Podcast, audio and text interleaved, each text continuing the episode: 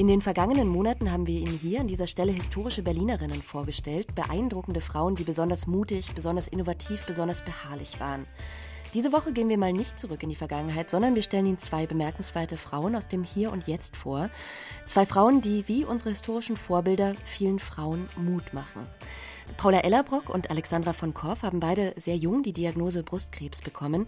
Sie haben zermürbende Monate der Behandlung hinter sich gebracht, haben überlebt und sprechen heute in ihrem Podcast Zwei Frauen, zwei Brüste jede Woche über Themen rund um die Krankheit. Chemotherapie und Fatigue, Perücken und Brustimplantate, Krebs und Mutterschaft oder fragwürdige Versprechen von Wunderheilern.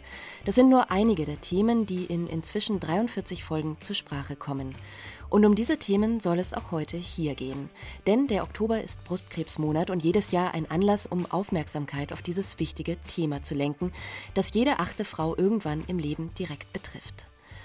Frau Ellerbrock und Frau von Korff, Ihr Podcast, der beginnt ja immer mit so einem kleinen Vorsetzer. Der erklärt das, was ihr da Woche für Woche macht, noch viel besser, als ich es jetzt gerade gekonnt habe. Vielleicht machen wir das jetzt hier auch mal. Wie fangt ihr denn immer an? Das bin ich eigentlich immer. Hallo erstmal. Ich würde dann einfach mal mit unserem Intro anfangen. Ja. Herzlich willkommen zu einer neuen Folge unseres Podcasts Zwei Frauen, zwei Brüste. Wir sind der Podcast rund um das Thema Brustkrebs. Wir zeigen Höhen, wir zeigen Tiefen, vielleicht zeigen wir auch mal die lustigen Momente dazwischen. Was wir aber auf gar keinen Fall möchten, ist diese Krankheit auf irgendeine Weise zu bagatellisieren. Und das ist dann Ihr Einsatz, Frau Ellerbrock. Dann kommen Sie genau, im Normalfall. Ne? genau, ne? Wenn wir jetzt immer. in Ihrem Podcast wären, wäre das so. Ich wollte das gerne nochmal hören, weil ich finde, es beschreibt so gut diese Gratwanderung, die ihr macht. Also ihr müsst ja einerseits medizinisch sehr korrekt sein, ihr müsst die Gefahren benennen, aber euch ist ja auch total wichtig, dass ihr diese Leichtigkeit drin habt. Genau, wir haben selber festgestellt, dass man vielleicht schon mal was von einer Krebserkrankung gehört hat.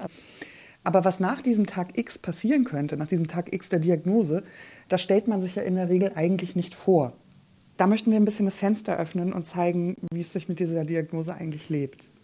Mhm. Viele Frauen denken halt, äh, ich bekomme die Diagnose und ich lege mich direkt zum Sterben hin. Und das Leben ist vorbei. Und wir wollen halt zeigen, dass es eben nicht so ist, sondern dass zwischen der Diagnose und einem hoffentlich positiven Ausgang, aber auch ne, was immer danach kommt, dazwischen findet auch noch Leben statt. Genau. Als, also als ich persönlich meine Diagnose bekommen habe, da war der erste Schreckmoment der Glaube, nie wieder lachen zu können. Aber man kann wieder lachen. Also das kommt wieder und das wollen wir eigentlich mitgeben. Wir sprechen jetzt gleich noch mal ein bisschen detaillierter über eure persönlichen Krankheits- und Gesundwertgeschichten. Ich würde aber gern erst mal so ein paar Fakten rund um das Thema Brustkrebs zuspielen. Brustkrebs ist weltweit die häufigste Krebserkrankung bei Frauen. Im Schnitt trifft es in Deutschland jede achte bis neunte Frau. Jede zehnte Frau, die an Brustkrebs erkrankt, ist jünger als 45 Jahre. Die Heilungschancen haben sich in den letzten Jahren stark verbessert. Trotzdem sterben pro Jahr etwa 17.000 Frauen in Deutschland an Brustkrebs. Ab dem 50. Geburtstag können Frauen freiwillig am kostenlosen Mammographie-Screening teilnehmen. In einer eurer Folgen heißt es ja so schön, das ist die Theorie, wir sind die Praxis. Also die Zahlen sagen natürlich nur sehr bedingt was darüber aus, wie es dann eben in dem individuellen Fall ist. Und es gibt ja auch sehr, sehr verschiedene Formen von Brustkrebs. Vielleicht können Sie mal anfangen, Alexandra von Korff. Welche Diagnose haben Sie denn bekommen und wie wurde dann behandelt? Ich war minimal hormonrezeptiv, als ich die Diagnose bekommen habe, aber es war sehr, sehr gering. Das heißt, im klassischen Sinne sagt man, es ist ein triple-negativer Brustkrebs. Was wir gemacht haben, ist eine Chemotherapie. Da gibt es auch verschiedene Zytostatika, die äh, zusammengemischt werden und das ist wieder auch individuell, was für einen Krebs man dann hat. Ähm, ich bin operiert worden, das heißt also, ich habe erst eine Chemo bekommen, dann wurde der Rest des Tumors der wurde äh, wegoperiert zusammen mit den umliegenden Zellen. Das nennt das das Tumorbett. Das schaut sich der Pathologe dann nochmal an. Und weil der Pathologe dann noch ein paar aktive Zellen gefunden hatte, folgte nach der Bestrahlung auch noch eine Tablettenchemo, also eine Chemotherapie in Tablettenform. Das mhm. war meine Behandlung. Und das war dann, wie man immer sagt, brusterhaltend. Also es wurde der Tumor entfernt, aber die Brüste sind erhalten geblieben dabei sozusagen. Genau, also bei mir wurde der, ich hatte zwei Tumore in der Brust, einen größeren und einen kleineren. Und äh, die wurden beide entfernt und das umliegende Gewebe Und äh, der Rest der Brust ist da geblieben. Genau, ich wurde brusterhaltend operiert. Mhm. Frau von Ellerbock, wie war es bei Ihnen? Äh, bei mir lief das ähm, nicht so nach Plan. Das ist manchmal so, deswegen haben viele Menschen Angst vor der Erkrankung, dass man zwar eine Behandlung hat, es aber auch sein kann, dass die Behandlung nicht anschlägt, ne, weil äh, die Zellen einfach sehr variabel sind und auch Resistenzen bilden. Das ist bei mir passiert, dass äh, mein Tumor unter der ersten Medikation gewachsen ist. Man hat sich dann entschieden, ihn zu operieren. Ich habe dann noch eine alternative Substanz bekommen und habe unter laufender Chemotherapie ein Rezidiv bekommen. Das bedeutet, dass also ein neuer Tumor aufgetaucht ist und das in einer exorbitant schnellen Geschwindigkeit. Also mein erster Tumor war ungefähr 5 cm groß, mein zweiter hatte dieselbe Größe unter laufender Beobachtung, also er ist quasi über Nacht ähm, gewachsen.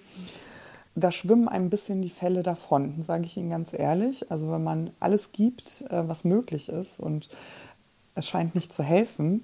Das ist schon ein sehr ja, traumatisches Gefühl auch. Wir sind dann den radikalen Weg gegangen. Das heißt, es war einerseits nötig, die Brüste zu operieren, aber es ist nicht das Allheilmittel, wenn ich das mal so sagen darf, weil man ja nie garantieren kann, dass noch Zellen herumschwirren. Mhm. Und man hat sich dann zu einer Methode entschieden. Ich bin den Ärzten sehr dankbar. Das macht man normalerweise nicht. Ich wurde bestrahlt und gleichzeitig gab es eben nochmal eine weitere Chemotherapie, aber oral. Und das wirkt toxisch gegeneinander. Also die Wirkungsmechanismen können sich verstärken und dann kann es zu so einem sogenannten Radiation Recall Effekt kommen. Und ehrlich gesagt mal so aus dem Leben gesprochen, mir wurde ehrlich gesagt der Krebs aus der Brust gebrannt, wenn man das mal so sagen darf. Also ich habe sehr unter der Bestrahlung gelitten, aber ich würde das immer wieder machen, weil seit 2018 im Sommer bin ich äh, rezidivfrei. Genau. Aber das war dann, also bei Ihnen war dann volles Risiko und auch mhm. nicht klar, ob Sie den Kampf gewinnen. Nein, das war nicht klar. Mhm. Ich habe mir einen Satz aufgeschrieben aus eurem Podcast, der heißt, wir erzählen unsere Geschichten, aber es könnten auch eure sein. Mhm. Wie war das denn, als ihr jetzt nochmal zurück zu der Diagnose, als ihr die Diagnose bekommen habt? Da hat sich das ja wahrscheinlich auch völlig absurd und weit weg angefühlt. Ihr wart ja auch beide, ihr habt kleine Kinder, wart im Job, habt diese klassische mhm. Doppelbelastung. Da war ja null Platz für Krebs in eurem Leben. Also man glaubt ja immer, es trifft nur die anderen. Ne? Und ich gebe jetzt nochmal offen zu, dass ich meine Brüste nie abgetastet habe. Ich habe gedacht, was ist denn, wenn ich da was finde? Und plötzlich bekommt man dann die Diagnose. Weil man ist wie im falschen Film. Also ich denke so, Moment mal, das kann doch gar nicht sein. Ich habe Brustkrebs? Also ich kannte in meinem Alter vielleicht eine Miriam Pilau. Wie, wie alt waren Sie denn schon. ganz genau? Vielleicht 42 oder 43? Nee, 43 war ich, glaube ich. Und Ihre Kinder waren sehr, sehr jung? Eins und zwei. Ja. Also äh, anderthalb und äh, fast drei. Wie alt waren Sie, Frau Ellerbrock, eigentlich, als Sie die Diagnose bekommen haben? Ich habe meine Diagnose mit 30 bekommen und äh, klar passte das äh, überhaupt nicht ins Leben. Also ich habe es auch nicht als wahrscheinlich gehalten, weil woher sollte der Krebs denn kommen? Also mhm. mir war immer nicht klar, dass sowas wirklich aus heiterem Himmel passiert. Also ich hatte bis dato eigentlich keine familiäre Vorbelastung gehabt. Also in meiner Familie sind alle alt, runzelig und grau geworden. Äh, man möge mir verzeihen, das ist meine Familie mit. Aber ähm, es ist wirklich so, also ich, ich hielt es für so unsagbar unwahrscheinlich. Und als die Diagnose dann auf dem Tisch lag, da war ich erstmal geschockt. Oder man bekommt ja nur gesagt, was es ist, aber nicht wie viel denn davon. Bin ich durchmetastasiert? Mhm. Wo ist eigentlich Platz für Hoffnung? Und das ist eigentlich dieses ganz, ganz schlimme Gefühl. Mhm. Und es ist ja was, was vielleicht, kann ich mir vorstellen, einen dann eher so ein bisschen in so einen Rückzug bringt. Bei euch war es aber ja ganz anders. Ihr seid ja sehr schnell ganz öffentlich mit dem Thema umgegangen. Also ihr hattet dann beide einen Blog, habt soziale Netzwerke genutzt, um über eure Krankheit zu berichten. Warum war euch das so wichtig, da so offen zu sein? Mit dem Verlassen der Arztpraxis habe ich Jan und Mann informiert, dass ich Brustkrebs habe. Ich habe es in der Kindertourengruppe allen erzählt. Ich habe es also überall bin ich rumgegangen. Wer nicht bei drei auf dem Baum war, der musste erfahren, dass ich Brustkrebs habe. Und dann war der nächste Schritt, nachdem ich alle, die ich persönlich informieren wollte, informiert habe, habe ich dann auf Facebook gepostet. Also nicht öffentlich, sondern an die Freunde und Bekannten auf Facebook. Und da kam dann schon so eine Resonanz zurück in dieser Zeit, wo ich meine Geschichte so oft schon geteilt hatte, dass die Leute auch gesagt haben, es macht ihnen Mut und es hat mir auch Mut gemacht, darüber zu erzählen. Also das war so eine Win-Win-Situation. Und dann habe ich gedacht, auch wenn ich nur eine Frau erreichen kann, die sich wegen mir die Brüste abtastet oder zum Arzt geht, dann macht das schon einen Unterschied. Und ich glaube, es macht Sinn, es öffentlich zu machen. Wie war das bei Ihnen, Frau also Ellerbrock? Haben, haben Sie da auch so viel bestätigende Reaktionen gekriegt, ja. dass Sie gesagt haben, deswegen mache ich weiter? Also es gab auf dem Weg dann so viele Anker. Ne? Also ähm, es gab mhm. dann Frauen, die sagten, bei mir funktionierte die Chemotherapie auch nicht. Gut, dass du so offen darüber redest. Man hört ja auch viele Erfolgsgeschichten. Oder das Schlimme, ne? also dass jemand verstirbt. Aber was ist denn dazwischen? Ne? Was macht denn da die Hoffnung? Und als wir die Therapien fertig hatten, waren dann viele Fragen, wie geht das Leben denn weiter? Das wird ja immer noch ein Teil deines Lebens sein. Wie sieht das eigentlich ja. aus? Wie lebt sich so ein Alltag? Und so hatte sich das entwickelt, dass wir äh, glücklicherweise nie den Absprung geschafft haben, damit, ab, damit abzuschließen und aufzuhören. Das war ja eine bewusste Entscheidung. So kam eigentlich der Podcast zustande, dass wir gesagt haben, unsere Geschichten sind vielleicht erzählt, aber über das Thema Krebs ist noch gar nicht alles gesagt. Und ähm, so haben wir die Möglichkeit, tatsächlich ganz dezidiert zu bestimmten Krebsüberschriften, nenne ich es mal ganz erlaubt, uns auszutauschen und ähm, retrospektiv darüber zu erzählen, wie wir das erlebt haben und wie auch so ein Prozess dieser mhm. Erkrankung aussieht. Ein Platz in der Öffentlichkeit, zumindest kurzzeitig, bekommt das Thema Brustkrebs immer dann, wenn sich eine prominente Frau zu der Krankheit bekennt. Im September 2019 ging Manuela Schwesig, die Ministerpräsidentin von Mecklenburg-Vorpommern, mit ihrer Brustkrebserkrankung an die Öffentlichkeit. Ein unglaublich mutiger Schritt für eine Politikerin. Ich habe das Statement für uns nochmal rausgesucht. Viele Frauen in Deutschland erkranken jedes Jahr an Brustkrebs. Viele Frauen zeigen, dass diese schlimme Krankheit heilbar ist, dass man dagegen ankämpfen kann und ich habe schon einige Kämpfe in meinem Leben geführt und werde auch diesen Kampf führen. Und bin sehr zuversichtlich, dass ich am Ende gesund sein werde. So ist es dann ja auch gekommen. Manuela Schwesig hat im Juni dieses Jahres erklärt, dass die Therapie erfolgreich abgeschlossen ist. Und ihr Amt als Ministerpräsidentin hat sie die ganze Zeit über ausgeübt, nur eben reduziert. Frau von Korff, Manuela Schwesig hat letztes Wochenende den Yes Award bekommen. Sie waren beide da und haben eine Laudatio für Manuela Schwesig gehalten. Können Sie mal kurz erklären, was das für ein Rahmen war? Ähm, letztes Wochenende fand die erste digitale Krebsconvention statt. Das ist die YesCon, organisiert von Yes We Cancer. Ähm, wir wollten, also Paula und ich, wir sind mit in dem Team, die das organisiert haben, und was unser Wunsch war, war das Thema Krebs ein bisschen mehr in die Öffentlichkeit zu rücken, zum einen, aber auch ähm, die ganze digital vernetzten Krebserkrankten und Angehörigen. Und die wollten wir alle zusammenholen. Und so hatten wir original geplant, ein großes Event in Berlin zu machen, aber mit digitaler Ausrichtung, damit man eben keinen dieser Erkrankten irgendwo auf dem Weg zurücklässt. Denn wir haben gesagt, wir möchten, egal, wenn jemand gerade im Krankenhaus ist, in der Reha, oder sich es auch finanziell nicht leisten kann, weil Krebs auch finanziell sehr große Einschnitte hinterlässt, dass wir sagen, äh, er hat dann digital die Möglichkeit, dabei zu sein. Ja, und in diesem Rahmen wurde der erste Yes Award verliehen, der Ring of Courage, an Manuela Schwesig für ihren offenen Umgang mit der Krankheit. Und können Sie noch mal ein bisschen erklären, was Yes We Cancer macht? Ich kannte das nämlich davor gar nicht. Da gibt es ja sogar eine App, die man benutzen kann, um sich zu vernetzen. Genau, der ja. Grundgedanke ähm, von Yes We Cancer ist, unter Erkrankten Support aufzubauen, also sich nicht alleine zu fühlen, aber auch die Angehörigen mit ins Boot zu holen. Ähm, so gibt es eine App, wo man sich miteinander verbinden kann, ohne dass ein Elefant im Raum steht. Man kann sich also finden anhand seiner Krebsart oder seines Krankheitsstatuses oder seines ähm, Angehörigen-Daseins. Und daher gibt es diese App, die Personen miteinander verbinden kann, wenn man das möchte ich war auf der Website, es gibt auch eine sehr gute Webseite von Yes We Cancer und da steht, Krebs erzeugt Angst, Scham, Schuldgefühle, Isolation, Stigmatisierung, Hilflosigkeit und Armut. Das sind alles Themen, würde ich sagen, die in eurem Podcast zur Sprache kommen.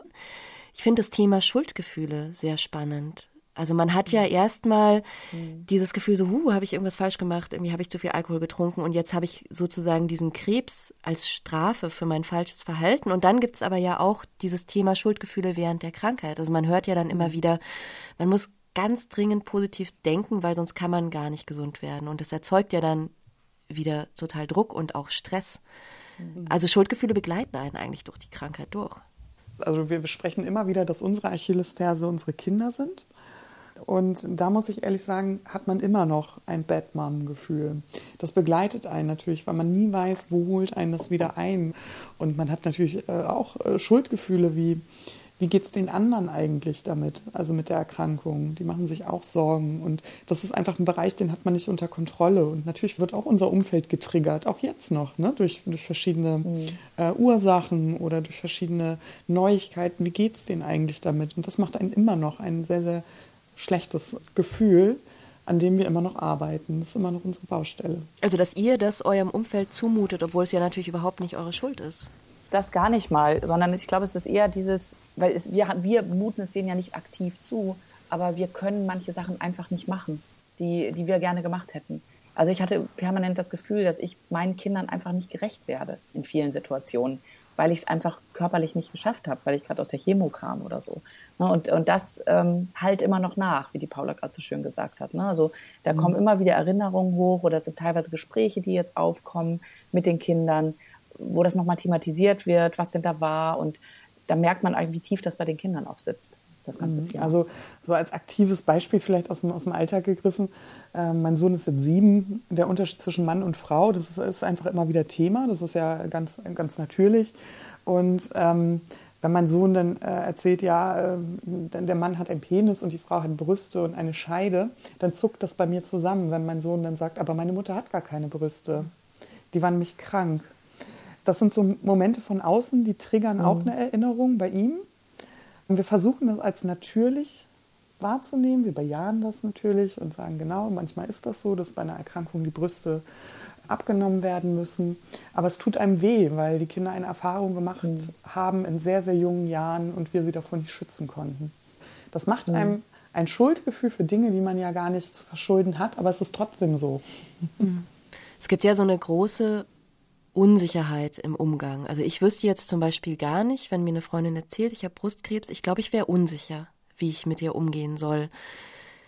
Könnt ihr da mal Tipps geben, was kann man da gut machen oder auch falsch machen vielleicht? Also es ist, jeder ist da so anders. Es gibt halt Leute, die wollen auf gar keinen Fall angesprochen werden. Und andere, die sagen, wieso spricht mich dann eigentlich keiner an? Ich möchte doch, dass ich ganz normal behandelt werde und dass, dass die Krankheit ganz normal behandelt wird. Und ich glaube, es ist immer einfach Fragen. Was mir unheimlich geholfen hat, das war ähm, proaktiv Hilfe vorzuschlagen. Also nicht zu sagen, melde dich, wenn du was brauchst. Das ist auch super. Aber da, da steht man so, mh, hm, das ist nochmal so eine Hemmschwelle, sich dann bei jemandem zu melden.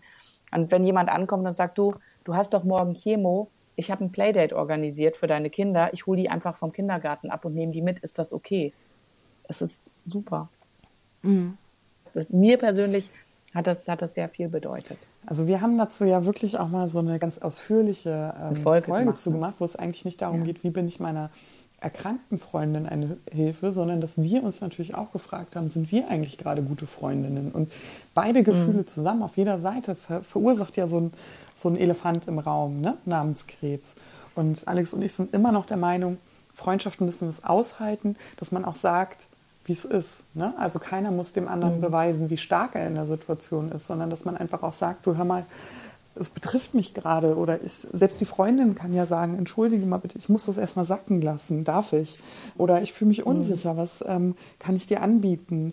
Man neigt ja immer dazu, Ratschläge zu geben, wenn es dem anderen nicht gut geht. Man kennt das bei Liebeskummer oder man kennt das mhm. bei Problemen im Job. Nur ich glaube, in Sachen Krebs kann es keine Ratschläge geben, weil niemand weiß, wie die, wie die mhm. Reise ausgeht. Und ich glaube, diese Ehrlichkeit, die muss mal auf den Tisch. Ihr habt ja sogar eine Folge im Podcast, die heißt Ratschläge sind auch Schläge. Ja. Und man kriegt ja, glaube ich, dann auch Ratschläge ganz unaufgefordert. Also gerade so in diesem Bereich oh ja. alternative Heilmethoden. Also nimm doch mal die Globuli, mach doch Misteltherapie, isst Brokkoli, mhm. Sprossen. Chemo ist doch totales Gift, macht das doch nicht. Mhm. Also das, da muss man sich wahrscheinlich auch einiges anhören, ne? also ich finde immer so, der einzige Ratschlag, der wirklich gut war, war, tu das, was dir gut tut. Das war der beste Ratschlag, den ich in der ganzen Therapie bekommen habe. Und alles andere, da musste ich dann meistens auf Durchzug stellen und manchmal habe ich auch ja, mich einfach umgedreht und bin gegangen. Aber das ist ja auch ein Thema, wo ihr auch wirklich euch in der Verantwortung fühlt und aufklären wollt. Also ja. dieser Unterschied, dass eben Alternativmedizin und Komplementärmedizin sind mhm. unterschiedliche Dinge. Mhm. Könnt ihr da noch mal was dazu sagen? Weil also ich habe das auch lange synonym verwendet. Mir war das nicht klar, dass das ein Unterschied ist. Also uns ist ganz, ganz besonders wichtig. Uns begegnen ganz viele Geschichten. Auch wir waren damit konfrontiert. Warum machst du eigentlich Chemo? Und Chemo ist Gift äh, etc. pp. Man schmeißt einfach vieles in einen Topf und das ist sehr, sehr gefährlich, ähm, weil das Menschen auch verunsichert. Ähm, alternative Medizin ist, wenn man sich der Schulmedizin abwendet und versucht, seine Erkrankung mit Alternativen zur Schulmedizin zu behandeln. Komplementärmedizin ist, wenn man diese Behandlungsschritte ergänzt. Also wenn man eine schulmedizinische Behandlung, die ja wie gesagt nicht immer Chemotherapie sein muss, ähm, vielleicht im besten Fall mit seinem Arzt bespricht und also auch Ärzte sind ja komplementär offen und eine Komplementärmedizin mit herbeizieht. Das kann auch eine Heilpraktikerbehandlung sein. Das ist gar kein Widerspruch in dem. Und wir sagen immer, wir sind eher Freunde der Komplementärmedizin, also Dinge zu tun, die unterstützend wirken für den Heilungsprozess. Und bei uns war ja diese Chemotherapie ähm, der schulmedizinische Weg, den man auch, also das muss man sich auch erklären lassen vom Arzt. Das macht ja auch viel Unsicherheit. Also äh, so als Tipp für die Zuhörer, lassen Sie sich das erklären. Also warum soll ich eine Chemotherapie machen zum Beispiel? Oder warum soll ich eine Antihormontherapie machen? Würden, erklären Sie mir das bitte. Also fordern Sie bitte diese Information beim Arzt ein. Ja? Und dann kann man natürlich nochmal entscheiden, was kann man gegen die Nebenwirkungen machen oder was kann man machen, damit es einem langfristig gut geht. Oder es gibt natürlich auch komplementärmedizinische Ansätze, die sagen, was kann ich tun, um ein Rezidiv zu verhindern. Und die sind bestimmt äh, oft berechtigt. Ich möchte mich da nicht auf eins einschießen. Ne? Das ist ja so individuell wie die Erkrankung selbst. Aber in Absprache. Also Sie sind ein Team mit dem Arzt. Und so müssen Sie das eigentlich auch ein bisschen steuern und lenken. Ja, aber da hat sich auch viel getan, glaube ich, in den letzten Jahren. Also auch auf Seiten der Mediziner, dass die mhm. offener sind für sowas und sich nicht beleidigt sind, wenn man sagt, oh, ich hätte aber gerne noch Akupunktur gegen die Übelkeit oder sowas. Also es ist schon so, dass da was zusammengewachsen ist, auch ein Stück weit. Sehr, die können ja auch viel, also häufig Fall. diese Komplementärstellen empfehlen oder einige komplementärmedizinischen Ansätze haben auch äh, Platz in den Kliniken. Also ich denke, da muss man einfach so ähm, das auch einfordern. Also das, was wir Patienten auch einfordern und wo wir Interesse zeigen, da öffnet sich ja auch die Schulmedizin ein Stück. Also es ist auch unsere Rolle, sowas in diesen Praxen zu positionieren. Und hinter jedem Arzt steckt auch ein Mensch. Und was wir gelernt haben, tatsächlich, das war mir auch gar nicht klar, ähm, dass Komplementärmedizin auch Dinge sein können wie morgens mal ganz kräftig zu lachen oder, oder zu schreiben oder zu lesen oder das Bad abends, ja, also um runterzukommen. Komplementär ist alles, was einem auf dem Weg zu seiner Genesung wohltut und förderlich ist. Und das sind eben auch die kleinen Dinge im Leben. Und deswegen denke ich, in jedem von uns steckt ein kleiner Komplementärmediziner oder komplementär aufgeschlossene ja. Mediziner. Und es muss eben auch nicht immer unbedingt dann mit Kosten verbunden sein. Ne? Genau, ganz genau. Mhm. Viele Leute haben Angst, das ihrem Arzt zu sagen. Und was man nicht äh, unter den Tisch kehren darf, dass es auch Kontraindikationen gibt. Also es kann mhm. auch passieren, wenn ich zum Beispiel spezielle Lebensmittel esse oder spezielle Vitaminpräparate nehme, dass das mit meiner Chemo sich nicht verträgt und meine Chemo dann Gut, zum sagst, Beispiel ja. Chemo oder andere Therapie nicht wirkt. Und das ist so wichtig, dann lieber offen und ehrlich immer mit dem, ich habe wirklich für alles meinen Onkologen angerufen, habe gesagt, wie ist das? Darf ich das essen? Darf ich den Sport machen? Darf ich in die Sauna? Nur um es einmal abzustecken. Und das würde ich jedem mit auf den Weg geben. Sprechen, mhm. sprechen, sprechen. Pro Jahr erhalten 70.000 Frauen in Deutschland die Diagnose Mammakarzinom, Brustkrebs. Und einige wenige sind auch so mutig und sprechen öffentlich über ihre Krankheit, sowie die beiden Podcasterinnen Paula Ellerbrock und Alexandra von Korff, die heute zu Gast in unserer Sendung sind. Oder so wie Anja Kaspari, Musikchefin bei dem Radio 1 im RBB. Sie hat vor kurzem das Buch In meinem Herzen steckt ein Speer veröffentlicht und hat in der Hörbar Rust ziemlich unverblümt darüber gesprochen, warum sie sich gegen den Rat der Mediziner die Brüste komplett hat entfernen lassen. Also jedenfalls hatte ich dann beiderseits Brustkrebs. Und ich habe mich dann ganz schnell entschieden, beide Brüste abnehmen zu lassen, weil ich auch keine Bestrahlung haben wollte. Dennoch ist es anscheinend krass, wenn man sich als Frau entscheidet, die Brüste abnehmen zu lassen. Das gibt's öfter, aber die Ärzte wollen dann immer Wiederaufbau machen. Und Wiederaufbau heißt aber nichts anderes als Silikontitten.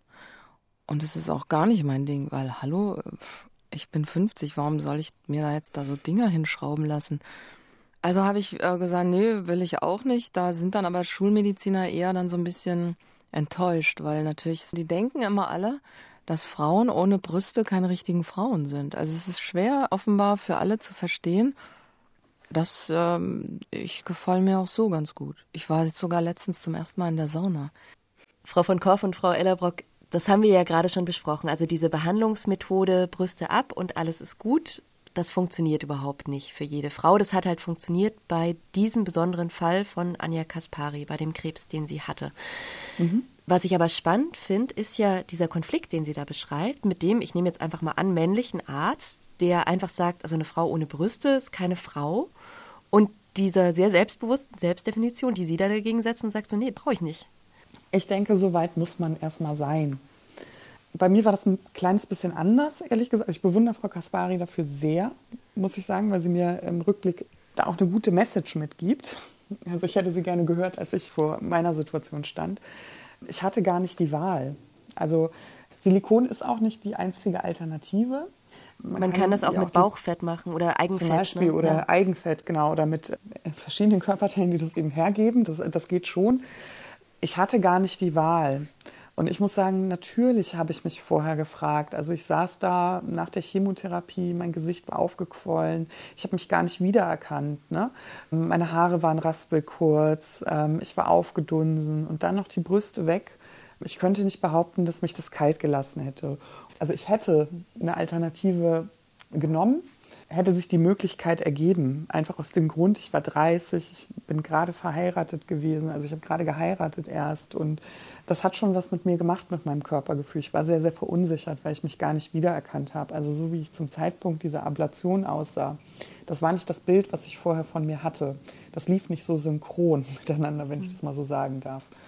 Ich glaube, es ist noch eine andere Geschichte, die Wahl zu haben und sich ganz bewusst dagegen zu entscheiden und nicht die Wahl zu haben, weil also bei Ihnen ähm, wäre das gar nicht gegangen, so eine Rekonstruktion, nee. einfach wegen dem körperlichen Zustand, in dem Sie waren zu dem Zeitpunkt? Ähm, nein, war bei mir ja diese Chemo und Bestrahlung zur gleichen Zeit anstand und man fest damit gerechnet hat, dass es da zu Komplikationen kommen könnte.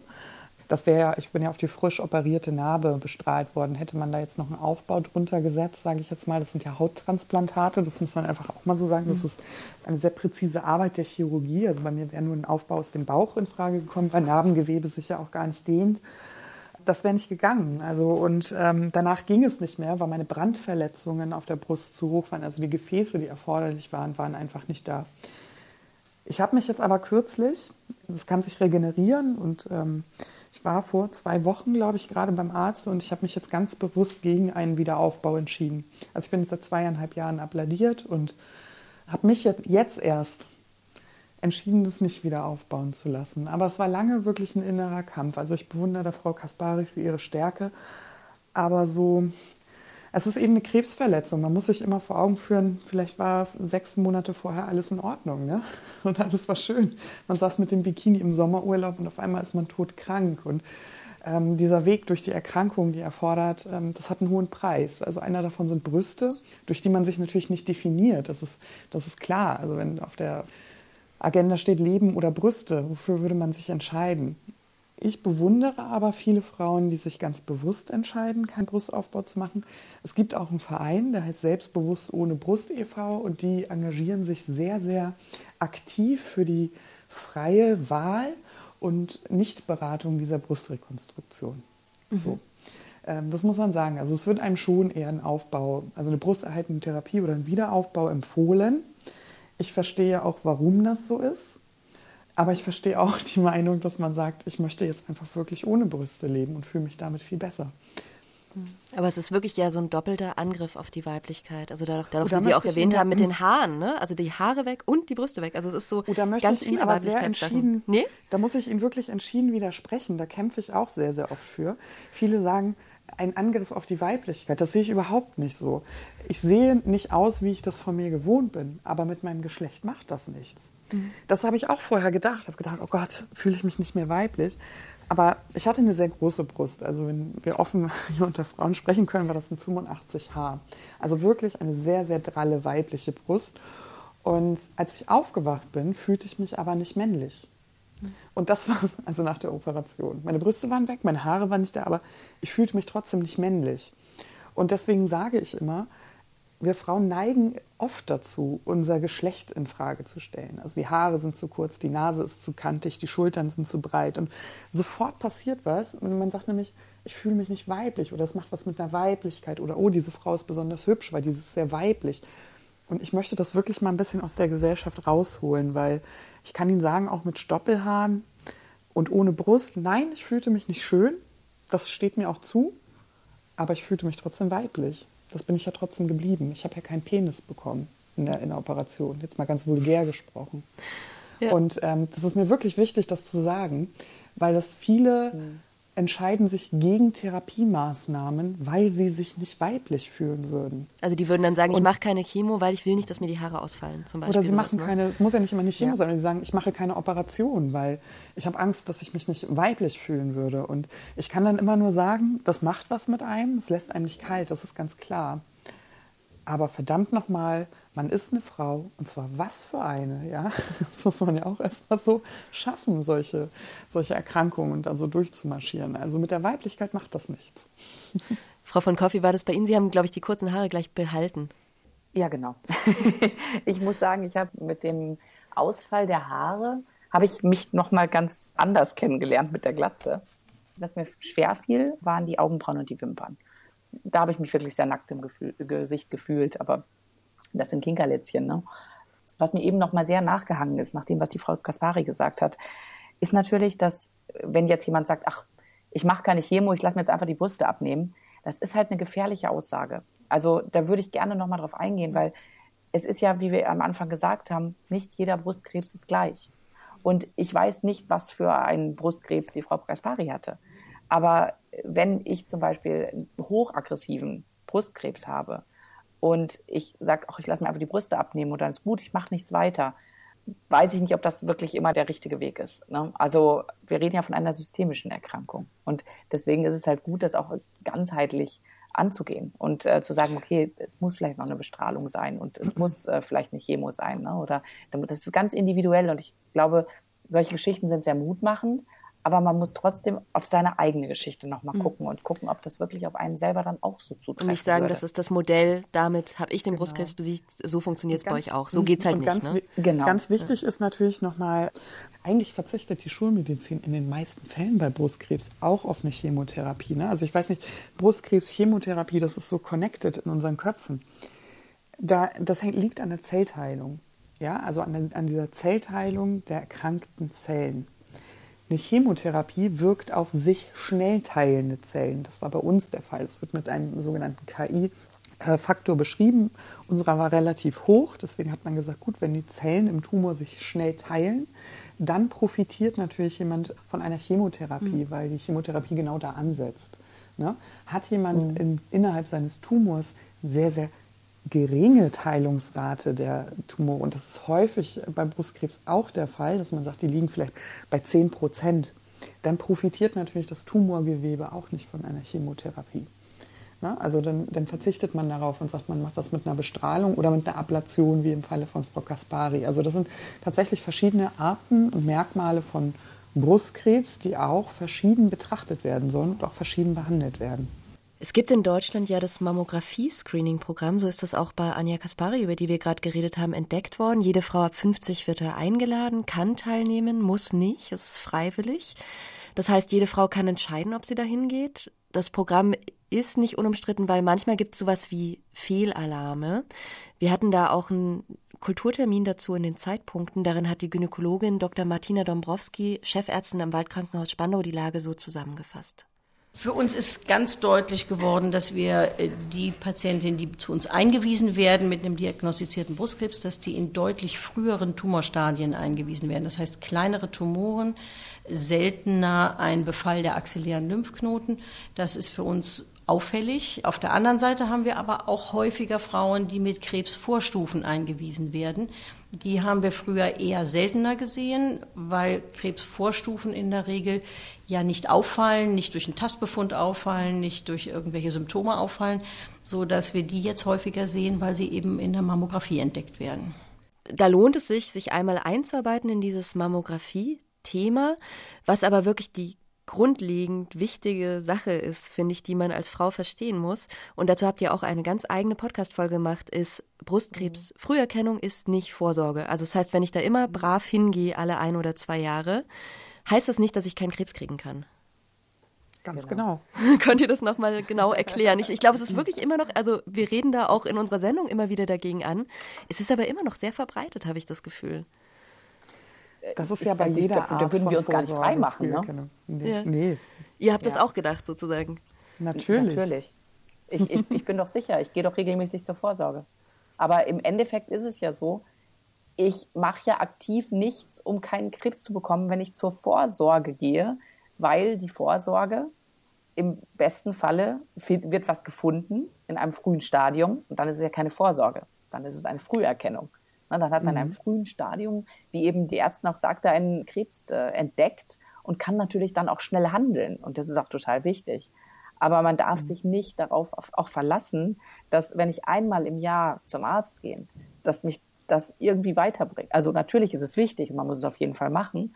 Aber wie bei Paula und mir, wo innerhalb von Tagen diese Tumore gewachsen sind, hätte ich mich verlassen darauf. Ich war gerade noch im Mai bei der Vorsorge gewesen. Da wäre ich jetzt nicht mehr hier. Also ich habe zufällig also wir sagen, wir sagen auch, ertastet wir sagen auch, wir sind da absolut pro Früherkennung in jeder Krebsart, die es gibt und in jedem Programm, das angeboten wird. Aber man darf eben auch nicht vergessen, das sind Momentaufnahmen. Und wir vergleichen das manchmal ein bisschen mit einem Zahnarztbesuch. Also wenn Sie einmal im Jahr geht man jetzt zum Zahnarzt, ne, am besten zweimal im Jahr, aber bleiben wir mal bei diesem einmal im Jahr geht man zur Kontrolle. Ne?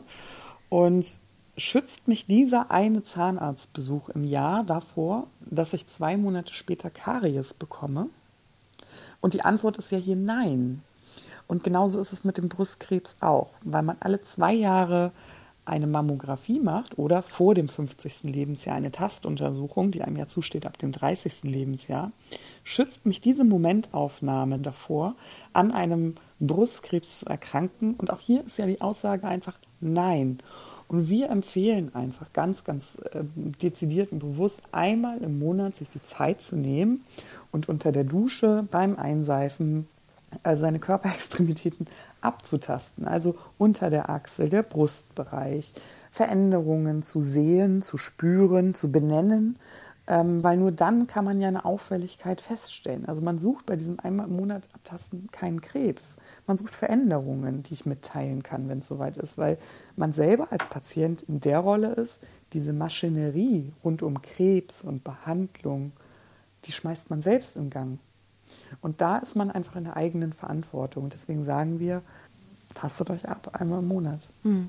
Also hingehen zu dem, was angeboten wird, aber sich eben dann nicht in falscher Sicherheit wiegen Ganz und genau. auch selber Verantwortung übernehmen. Ja. Genau. genau. Jetzt würde ich euch gerne beide zum Abschluss fragen. Was würdet ihr denn verändern für Brustkrebspatientinnen, wenn ihr es könntet? Also sei es jetzt auf so einer gesellschaftlichen Ebene oder auch auf einer politischen. Also ihr habt ja auch zum Beispiel über diesen Bürokratiewahnsinn und das Armutsrisiko sprecht ihr ja auch sehr offen in eurem Podcast. Was würdet ihr euch wünschen? Alexandra von Korff. Also es ist viel, aber vielleicht eine Sache, die am dringendsten äh, ist. Ja, also was ich total wichtig finde, was mir immer wieder auffällt, ist, dass ich mir wünschen würde, dass man automatisch mit einer Krebserkrankung eine psychologische Unterstützung an die Seite gestellt bekommt. Und dass man nicht erst dafür kämpfen muss, dass man mit einem Psychologen reden darf. Das wäre mir eine Herzensangelegenheit, weil das passiert immer noch nicht. Und man muss sich immer wieder erklären. Und ähm, das kann doch nicht sein. Also ich meine, was muss einem denn noch im Leben passieren, äh, was, dass man mit dem eigenen, äh, mit der eigenen Endlichkeit konfrontiert wird, dass man dann mit jemandem darüber reden darf. Frau Ellerbrock, was wäre das bei Ihnen, wenn Sie sich was wünschen könnten? Oh, das wäre, also ich habe tatsächlich auch eine lange, lange Liste davon, aber lade Sie herzlich ein, im Podcast mal reinzuhören, weil wir davon ganz viele Themen auch immer wieder benennen. Aber was würde ich mir wünschen? Ich würde mir wünschen, ein Fortschritt in der Arzt-Patienten-Beziehung.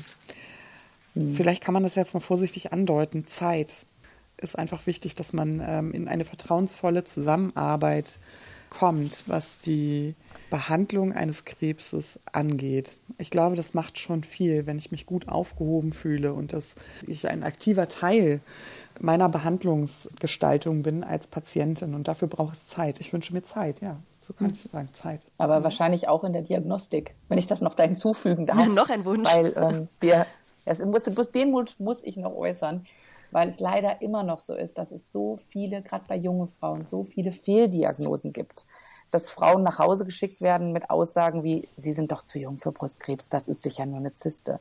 Und die werden gar nicht richtig untersucht. Und das, sie nehmen leider einen sehr tragischen Verlauf dann meistens, diese Krankheiten. Und das, also das zerreißt uns beiden halt immer das Herz, wenn wir von solchen Geschichten hören. Und ich appelliere halt immer gerne an die Leute, dass sie halt achtsam mit sich sind, aber auch nochmal an die Ärzte wahrscheinlich, dass man sich wirklich einfach diese Zeit, wie die Paula sagte, die Zeit nimmt während der Behandlung, aber auch schon, schon vorher. Hm. Ja, leider ist unsere Zeit jetzt vorbei. Vielen Dank, dass Sie beide sich die Zeit genommen haben für die Sendung. Mitten im Brustkrebsmonat ist ja sehr viel los bei Ihnen. Vielen Dank dafür. Ja. Danke, dass wir Vielen da Dank, sein Es war sehr schön, bei Ihnen zu sein. Das war unsere Clever Girls Sonderepisode zum Brustkrebsmonat Oktober. Vielen Dank Alexandra von Korff und Paula Ellerbrock, dass ihr dabei sein konntet.